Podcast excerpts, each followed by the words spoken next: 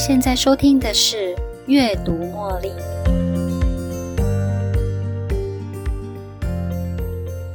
Hello，大家好，今天要跟大家分享的主题是人工智慧文案写作。我们会就什么是人工智慧文案写作的切入点，告诉大家市面上的人工智慧文案写作应用软体，目前它提供了哪些协助？而在这样的人工智慧风潮之下，哪些人是这样的文案写作的受益者？哪些人是可能的牺牲者呢？我们也会借着美国一家有名的顾问管理公司 McKinsey 提出来的报告，从历史借鉴人工智慧的出现与就业机会两者之间的关系。我们将以一个比较全面完整的观点来告诉你，人工智慧的文案写作它会带给人类什么样的好处。在本期节目中，我们也将与大家分享该用什么样的态度。准备好跟 AI 人工智慧一同合作。在节目的一开始，首先几个问题想要问问大家。第一个问题是，提到 AI 人工智慧，你心里面的想法是什么？第二个问题是，你会担心人工智慧抢走你的饭碗吗？最后的问题是，面对 AI 人工智慧的快速发展以及日益增加的人类替代设计。我们要用什么样的态度来面对？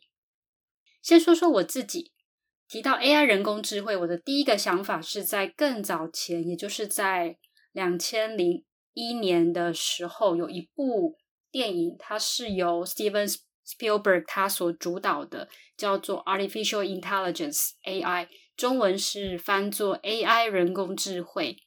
在这个电影里面呢，它呈现给我的就是。人工智慧，它是为了要迎合人类的需求而被设计出来，完成人类的梦想。浮出的第二个想法是，两千年一届研发的达文西机械手背，我真的有一点被吓到，因为你知道开刀的手术之精密程度与准确度，当时我记得有一些的新闻读者只把它当成笑话来解读。就说不会有人去选择使用达文西的机械手背，聪明的人会去寻找人类医生执行手术之类的评论。但我的担忧是，距离现在二十二年前，AI 技术在医界却已经能够有足够的能力来迎合医界的水准。二十二年后的今天，二十二年后的现在，你知道 AI 的技术？已经到什么样的地步呢？提到 AI 人工智慧，我还会想到两千零一六年，南韩的棋王李世石，还有他与 Alphabet 旗下的英国公司 DeepMind 设计的 AlphaGo 对弈，AlphaGo 最后以四胜一败打败了李世石。听到这样的消息，我心里确实是有一点害怕。因为如果连这么强的对手都能够被打败，那我们其他人呢？我们能凭什么赢 AI 呀？最近看了一篇文章，作者他试用了一款由文案写作的人工智慧编写的软体，他发现啊，像这样的一个软体，确实能够提升文法用字的准确度，并且它可以贴近当地的语言。让从事文字编写者，他可以在很短的时间内，不仅能够轻轻松松的产生出文字，而且还可以优化讯息，可以应用在部落格、社群媒体、发文网站等等任何需要文字的地方。新闻停在这里，我脑海中不断的问自己：身为文案写作或网络行销人员，在与 AI 共存的世界里面，如果 AI 可以包办了大大小小的所有工作，而且还做得比人类更好，速度更快。那么，人类对于工作的价值是什么呢？人工智慧会取代人类吗？今天我们以文案写作和网络行销的工作作为切入点，回答以上的问题。当 AI 人工智慧已经将触角深入文案写作和网络的行销产业，我们应该要如何预备自己与人工智慧一同存在？首先，让大家有一个基本的概念：什么是文案写作？文案写作，简单的说，就是利用广告文字作为行销的方法，而网络行销就是将这些的文案写作放到网络世界平台，它去吸引网络上面浏览的顾客。文案写作人员的基本功，其实就是要去处理产品内容跟行销广告相关的文字内容，目标就是能够写出有吸引力、生动、简洁，并且让顾客能够很轻易理解的文字。所以，除了处理文字、写稿的基本能力外，还需要具备以下这几种能力，才能很全面的完成一位成功的文案写作或网络行销人员。第一是沟通能力，因为需要在会议中表达想法，或需要与合作的厂商、业主寻求共识，所以在口语上的沟通能力也相对非常重要。第二，电脑的技术能力。因为必须要将文宣的内容贴到商家的网页上，应用基本的框架，以及熟悉各种不同网络平台的架构。第三是创意想象能力，必须要激荡更多不同的创意想法，让想法透过文字结合品牌的概念行销。第四是解决问题的能力，为符合业主的需求，应应不同的环节处理问题的能力。例如预算问题、行销的时程等等。第五是人际关系，保持与建立顾客之间的友好关系，要倾听对方的需求，也是这个行业的强烈特质。第六，研究能力，因应不同的专案复杂度，有些专案必须要有研究公信力来制定你的撰写文宣，还有设计行销方针。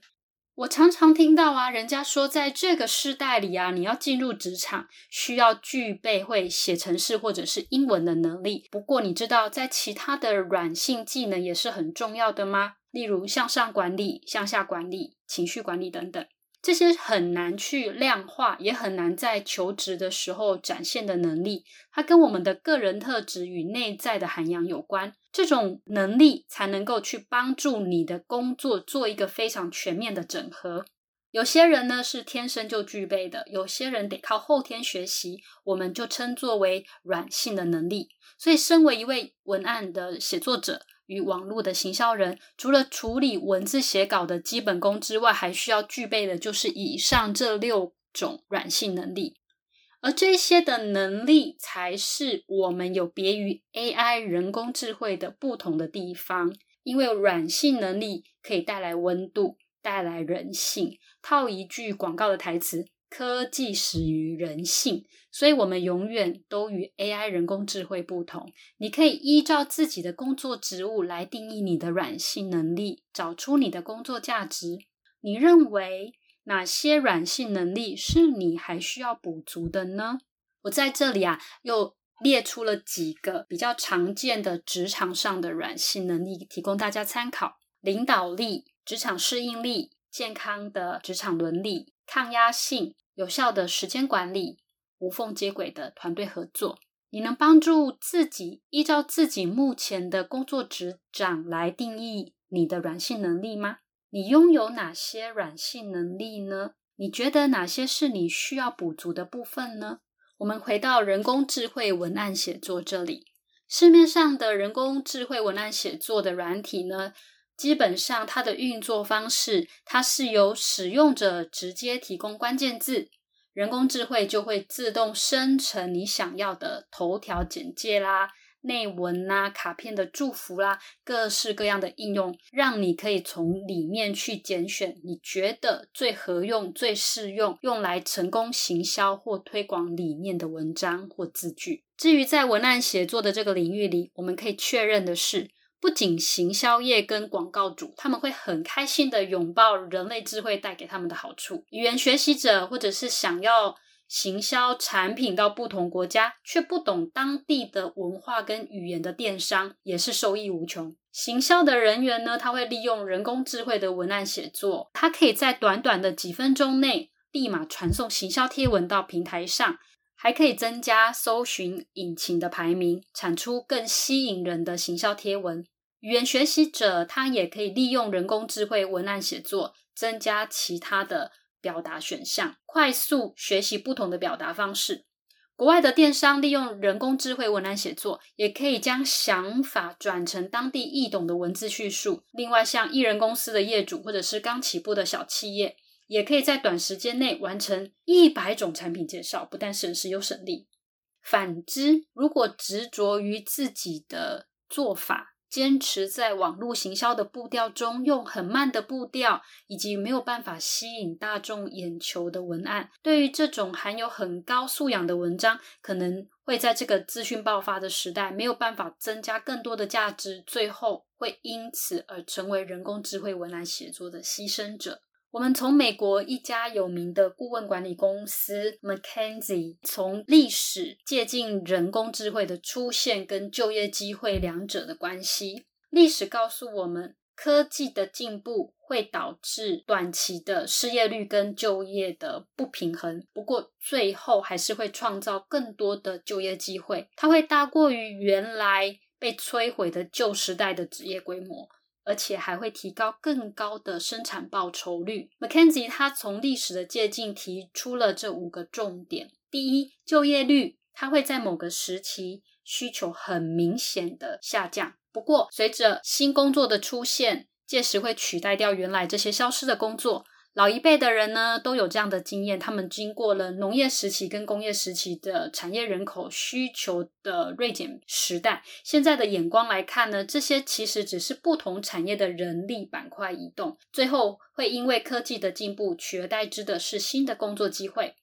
第二，就业板块的位移时期呢，其实是很痛苦的。虽然科技进步会让新的工作来取代这些消失的工作。但是这样的转换还是会让人觉得不舒服，而且痛苦不堪。例如，英国的工业革命时期，虽然生产力上升，但是啊，它的平均薪资却停滞了好几十年。在那一段的过渡时期，让人觉得低迷、了无生气。第三，科技创造了更多因为科技而消失的新工作规模，新工作也是一开始我们想象不到的工作。很多的新工作虽然都是因应新科技的产生，不过实际的工作需求却与该科技产业或产品没有直接的相关联。例如说，个人电脑的推出，在一九八零年，美国就创造了一千多万的新工作机会。不过呢，约有九成新工作机会，它与个人电脑的产业没有正相关。例如，客服人员啊、财务分析师啊、库存管理等等。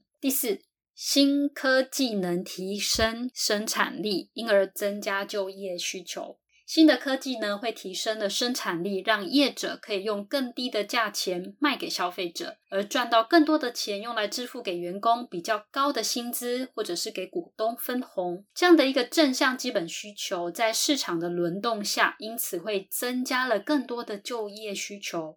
第五。因为科技的进步，现代人工时缩短，休闲的时间相对变多了。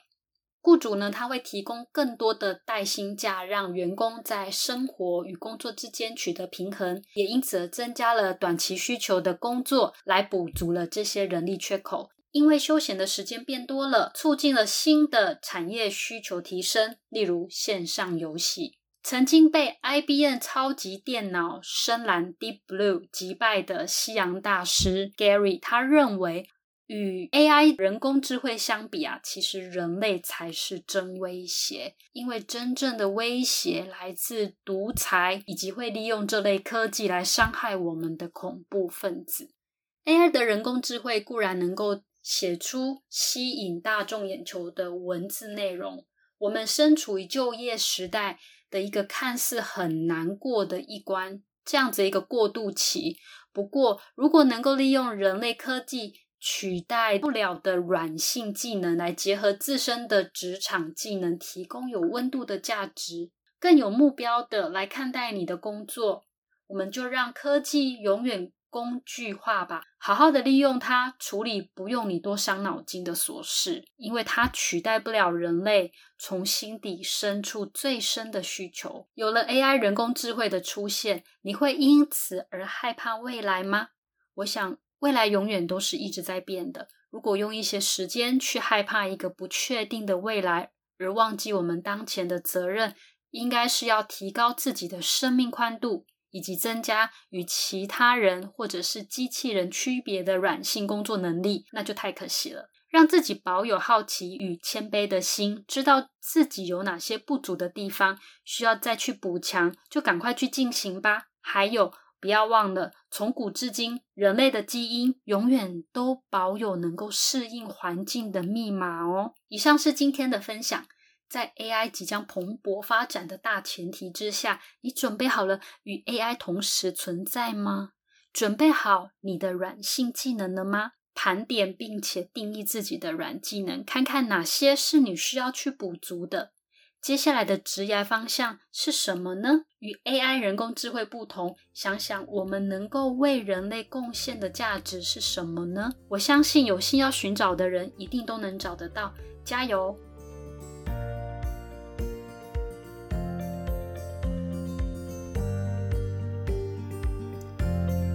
又到了节目的尾声，如果你喜欢今天的节目，邀请您在 Podcast 留下五星评论、订阅并分享这个频道给您的好友。如果您有其他的反馈或想法，也欢迎留言给我。您的这些反馈都将成为背后那一股支持着我坚持不懈、持续创作、提供更优质内容的动力。感谢您的收听，我们下一期再见喽，拜拜。